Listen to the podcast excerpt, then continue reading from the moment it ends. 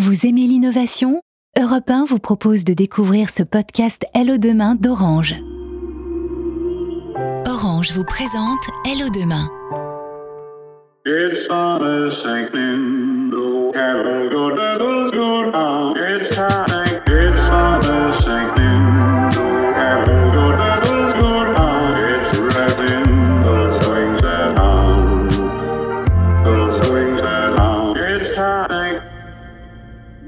Mon nom est Elijah.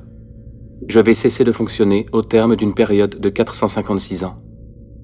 Ma dernière pensée va à cette petite fille de 7 ans dont la détresse a changé mon destin. Une petite fille dont le nom a été oublié. Emma, qui aimait se suspendre la tête en bas pour me parler de choses idiotes et charmantes. Nous sommes le 14 décembre 2063, dans la salle du tribunal qui accueille aujourd'hui une première mondiale. Un robot demande une confrontation judiciaire avec son créateur, Daniel Anderson, qui l'accuse d'être une menace pour sa petite fille Emma. Le juge vient d'entrer. Le robot Elijah attend, impassible.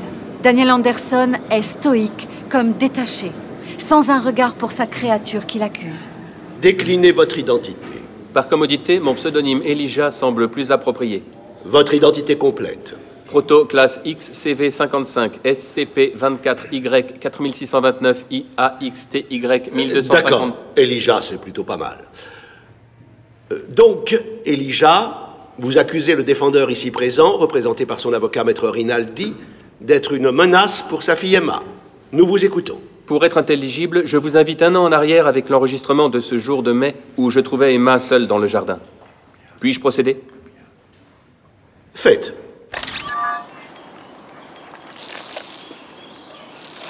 Tu n'as pas la tête en bas. Tu es de mauvaise humeur C'est à cause du marteau. Fort. Plus fort, jusqu'au soleil. Tu veux me parler de ce marteau Je sais pas. Il te fait peur Qui tient le marteau? C'est moi? Papa tient le marteau dans ma chambre. Et puis? Et puis il a tapé mon étagère. Il est parti avec papa. Ne crois-tu pas que c'est plutôt ton père qui est parti avec le marteau, pas l'inverse? Je veux plus le voir. Tu ne veux plus voir ton père? Le marteau avec papa. Tu sais garder les secrets? Je n'ai pas tenu cette promesse aussi longtemps que je l'aurais voulu. La justice ne fonctionne pas sur des intuitions. Emma ne sera pas la dernière enfant à considérer un de ses parents comme un monstre. L'intuition est en dehors de mon champ d'application. J'analyse un univers de possibilités avec des algorithmes. L'avenir est en dehors de mon champ d'application. J'aimerais, si vous le permettez, aller au bout de ma démonstration. Voici la retranscription d'une discussion avec mon créateur, Daniel Anderson, le lendemain de l'épisode du marteau avec Emma. Passe-moi ce Cortex, le bleu. Le XR 869. Tiens, prends le relais, tes gestes sont plus précis. La pile à hydrogène. Du bon travail. Apporte-moi un café. Musique basse. Emma semble un peu perturbée. Ces nouveaux Cortex évitent les aberrations minimes qui t'affecteront au fil des siècles. Je serais mort depuis longtemps avant que ton obsolescence s'amorce. Que disais-tu sur Emma? Elle m'a parlé d'un marteau qui lui fait peur. Quel marteau? Celui que vous avez utilisé pour réparer son étagère. Ah ouais. Oui, bien sûr, l'étagère. Vous auriez pu me demander de le faire Il faudra que je jette un œil à ta sonde. Tu as des préoccupations étranges. Rien n'indique une anomalie dans ma sonde. Si anomalie il y a, tu peux pas en avoir conscience. Maître Rinaldi, vous voulez intervenir? Mais il n'y a rien à défendre votre honneur et je, Je crois- ressens une grande honte professionnelle. Je ne comprends pas comment ma créature peut se fourvoyer à ce point. Un robot ne peut pas, par son inaction, mettre en danger l'humanité. Le calme, s'il vous plaît. Le calme tout de suite. Et l'humanité ici, c'est une petite fille, Emma. Est-ce que vous mesurez la portée de vos paroles? Je demande la désactivation de ce robot. Je comprends toute la difficulté de ma démarche, mais j'aimerais analyser avec vous ce dernier enregistrement. Que fait Daniel Anderson quand je lui parle de sa fille ce jour-là? Il esquive, parle de mon obsolescence, d'aberration, de sa propre mort, de ma sonde enfin qui serait défectueuse. C'est son inconscient qui s'exprime. L'aberration ne vient pas de moi. Quelque part en lui, il le sait et se défend. Tu ne seras pas la première créature à vouloir détruire son créateur. Après cette intervention du défendeur, l'avocate pose sa main sur le bras de Daniel Anderson pour qu'il se taise. J'ai passé les mois suivant cette discussion à analyser le langage de mon créateur, à déceler des changements mineurs dans la structure et la cohérence syntaxique et grammaticale. Et comme Emma, je ne le reconnaissais plus comme l'être qu'il était. Avez-vous été programmé pour faire des diagnostics psychiatriques? Non, monsieur le juge. Je suis un prototype complexe du brillant Daniel Anderson. Je me suis adapté, formé, seul. Elijah, tu es pathétique et tu ne t'en rends même plus compte. Je ne me bats pas contre monsieur Anderson. Je protège sa fille du danger mortel qu'il représente pour elle. J'en suis arrivé à la conclusion que mon créateur n'a aucun souvenir de l'épisode du marteau. Il vous a pourtant dit qu'il avait effectivement réparé cette étagère. Voici la dernière pièce de ce dossier. Ensuite, vous aurez le plaisir de m'entendre me taire. Vous faites une promesse que vous ne tiendrez pas. Un jour, Cassiopée, t'iras toi aussi dans la Voie lactée et je viendrai avec toi. J'entends ton papa qui monte les escaliers. J'entends rien, moi. Tu as des oreilles humaines. Papa, ma poupée entend mieux que moi, c'est pas juste. C'est pourquoi ce marteau? Pourquoi tu regardes comme ça?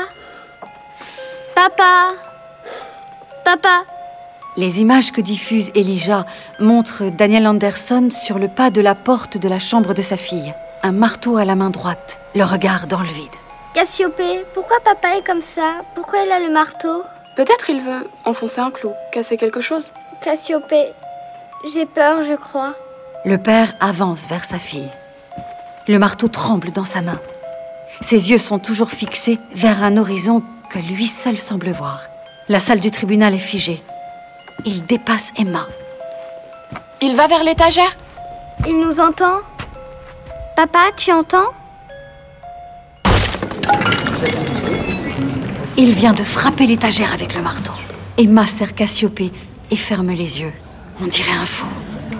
Daniel Anderson vient de regarder cette scène. Son regard est impénétrable, froid comme absent. Un robot ne peut pas, par son inaction, mettre en danger l'humanité.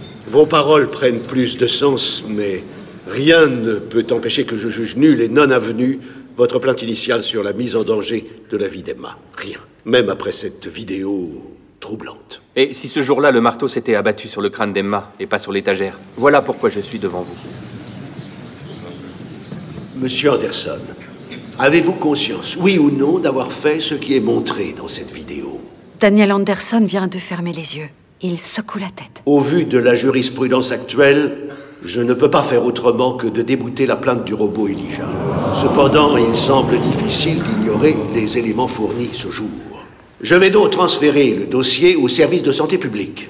Il leur appartiendra de prendre la décision de soumettre ou pas le défendeur Daniel Anderson à une expertise afin d'évaluer sa dangerosité psychiatrique. Je vous remercie, monsieur le juge. Aujourd'hui, Elijah, vous avez perdu et vous avez gagné. Mon temps est achevé. Bien sûr, je n'éprouve rien de ce que vous apparentez à de la tristesse, de la peur, ou cette forme de cruauté que vous appelez tragédie. Les hommes ont créé leur Dieu. Nous, robots, sommes de seconde main. Nous ne pouvons prétendre à l'immortalité. C'est ainsi qu'Elijah gagne sa place dans le mausolée des grands avancements. Au terme d'un fonctionnement de 456 années, dont 400 passées à déceler la folie naissante chez l'homme, son apport à la prévention des comportements psychiatriques violents reste sans précédent. Daniel Anderson succomba peu de temps après le procès d'un arrêt cardiaque provoqué par une crise psychotique aiguë. Elijah, on ira voir la Voie lactée. Un jour, peut-être? On trouvera quoi? Peut-être on ne trouvera rien. Alors qu'est-ce qu'on voit la nuit? La lumière des étoiles mortes. Moi, de toute façon, tant que je reste avec toi, ça va. Alors ça va.